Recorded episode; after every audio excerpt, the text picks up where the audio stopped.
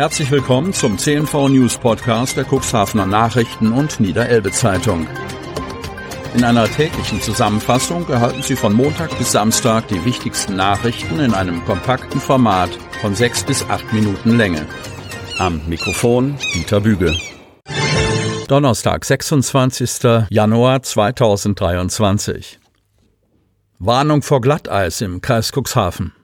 In den kommenden Tagen, besonders am Donnerstagmorgen, könnte es laut dem Wetterportal Wetter Online im Nordwesten Deutschlands zu Schnee- und Eisregen kommen. Damit besteht auch eine Glatteisgefahr für den Kreis Cuxhaven. Eine Wetterfront bringt Regen und Schnee und im Übergangsbereich Glatteisregen, berichtet Birgit Heck von Wetter Online. Dadurch können ihrer Aussage zufolge die Wege zur Schule oder zur Arbeit sehr rutschig werden. Besonders gefährlich werde es dort, wo der Regen auf den gefrorenen Boden fällt. Björn Goldhausen, Pressesprecher und Meteorologe von Wetter Online, warnt, nach jetzigem Stand könnte ein Gebiet vom nordöstlichen Nordrhein-Westfalen über Niedersachsen bis nach Mecklenburg-Vorpommern vom Glatteis kalt erwischt werden. Aber auch Hamburg könnte betroffen sein. Wobei die Betonung auf könnte liegt. Denn diese Variante ist noch nicht gesetzt.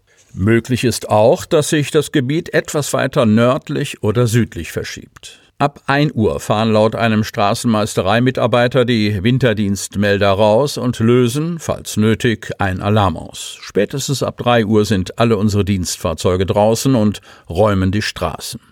Er geht davon aus, dass es am Mittwochabend ab 21 Uhr beginnt zu regnen. Marcel Kolbenstädter, Pressesprecher der Stadt Cuxhaven, ergänzt, ob es bei eventuellem Niederschlag zu Glatteis kommen wird, hängt von dem zeitlichen Verlauf und der Intensität des parallelen Temperaturanstiegs ab. Kolbenstädter versicherte, dass die zuständigen Mitarbeiterinnen und Mitarbeiter der Stadt Cuxhaven in Bereitschaft sind. Nähere Angaben konnte er am Mittwochnachmittag noch nicht machen. Der nächste Regen sorge, laut Birgit Heck von Wetter Online, für die auftretende Glätte am Morgen. Prognostiziert werden für den frühen Donnerstagmorgen Temperaturen zwischen 2 und 4 Grad Celsius, die im Laufe des Vormittags noch ansteigen sollen. Berechnungen hätten ergeben, dass sich die eigentliche Wetterfront zum morgendlichen Berufsverkehr stark abschwächen soll. Stadttauben haben eine Lobby, Cuxhaven. Wo die Bestände reguliert werden, steigt erfahrungsgemäß die Akzeptanz für Stadttauben. Aus diesem Grund setzen sich Tierschützer für die Errichtung von Taubenschlägen ein. Der Aufbau solcher der Geburtenkontrolle dienenden Quartiere wird mit Landesmitteln subventioniert.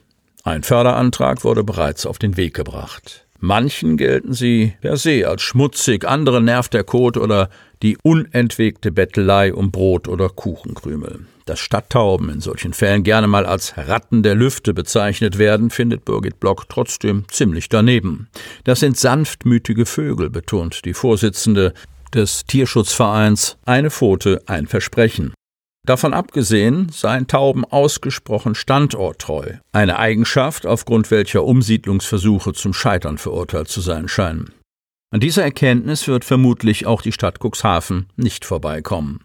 Nach Blocks Worten würden es die zuständigen Stellen im Rathaus begrüßen, wenn sich die sich derzeit vor allem zwischen Wasserturm und Kämmererplatz anzutreffende Population in den Schlossgarten verlegen ließe. Deshalb soll beim Thema Taubenschläge zunächst auch die Idee einer mobilen Lösung im Raum gestanden haben. Die technische Umsetzung ist eine Frage, die Finanzierung der Schläge eine andere.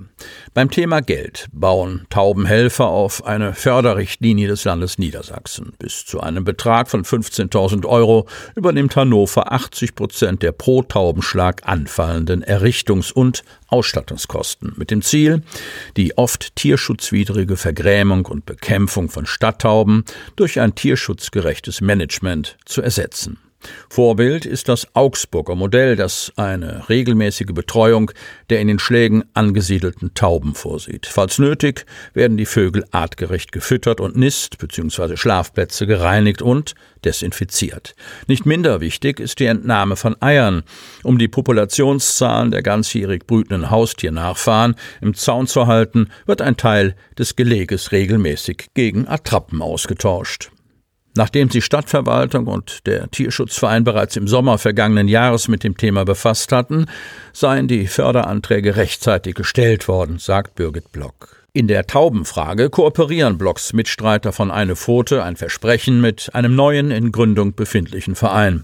Die Stadt Taubenhilfe Cuxhaven möchte sich federführend um die Betreuung der besagten Taubenschläge kümmern. Daneben wolle man in Sachen Tauben aufklären und mit Klischees aufräumen, kündigte Natascha Nisals, eine der Initiatorinnen der Stadt Taubenhilfe, an. Beste Werbung für den Pferderennsport. Cuxhaven. Der erste Aufgalopp für das Duner Wattrennen nach drei Jahren traditionell im Strandhotel Dun bot für Organisatoren, Ehrenamtliche und Gäste die Gelegenheit zum Wiedersehen. Wattrennpräsident Jos van der Meer nutzte die Gelegenheit, den rund 1000 Helfern, die das Pferderennen auf dem Meeresboden ermöglichen, darunter die Mitarbeiter der Nordsee Halbert Cuxhaven GmbH, das DRK, das THW und der Feuerwehr sowie den Ehrenamtlichen aus den Reitvereinen der Umgebung und nicht zuletzt den über 60 Sponsoren für ihr Engagement zu danken. Trabrennfahrer und Trainer Manfred Walter aus Alveslohe, langjähriger Kenner des Geläufs, sagte, wer sich zum ersten Mal auf das nasse Abenteuer Wattrennen einlasse, müsse sich zwar auf einiges gefasst machen, aber der Anreiz teilzunehmen ist groß. Für unseren Sport gibt es keine bessere Werbung als das Wattrennen. Es gibt in ganz Deutschland keine Bahn, die so bekannt ist. Zudem sei das Wattrennen richtungsweisend in Sachen tiermedizinischer Kontrollen der Pferde. Im Übrigen sei das Rennen für die Pferde geradezu gesundheitsfördernd. Es ist leistungssteigernd und gut für die Atemwege. Wie gut das Wattrennen den Pferden tut, lässt sich am Sonnabend 15. Juli erleben. Dann findet das nächste Donauwattrennen statt. Das erste Rennen startet um 15 Uhr aufgrund der Tide einige Stunden später als gewohnt. Sie hörten den Podcast der CNV Medien. Redaktionsleitung Ulrich Rode.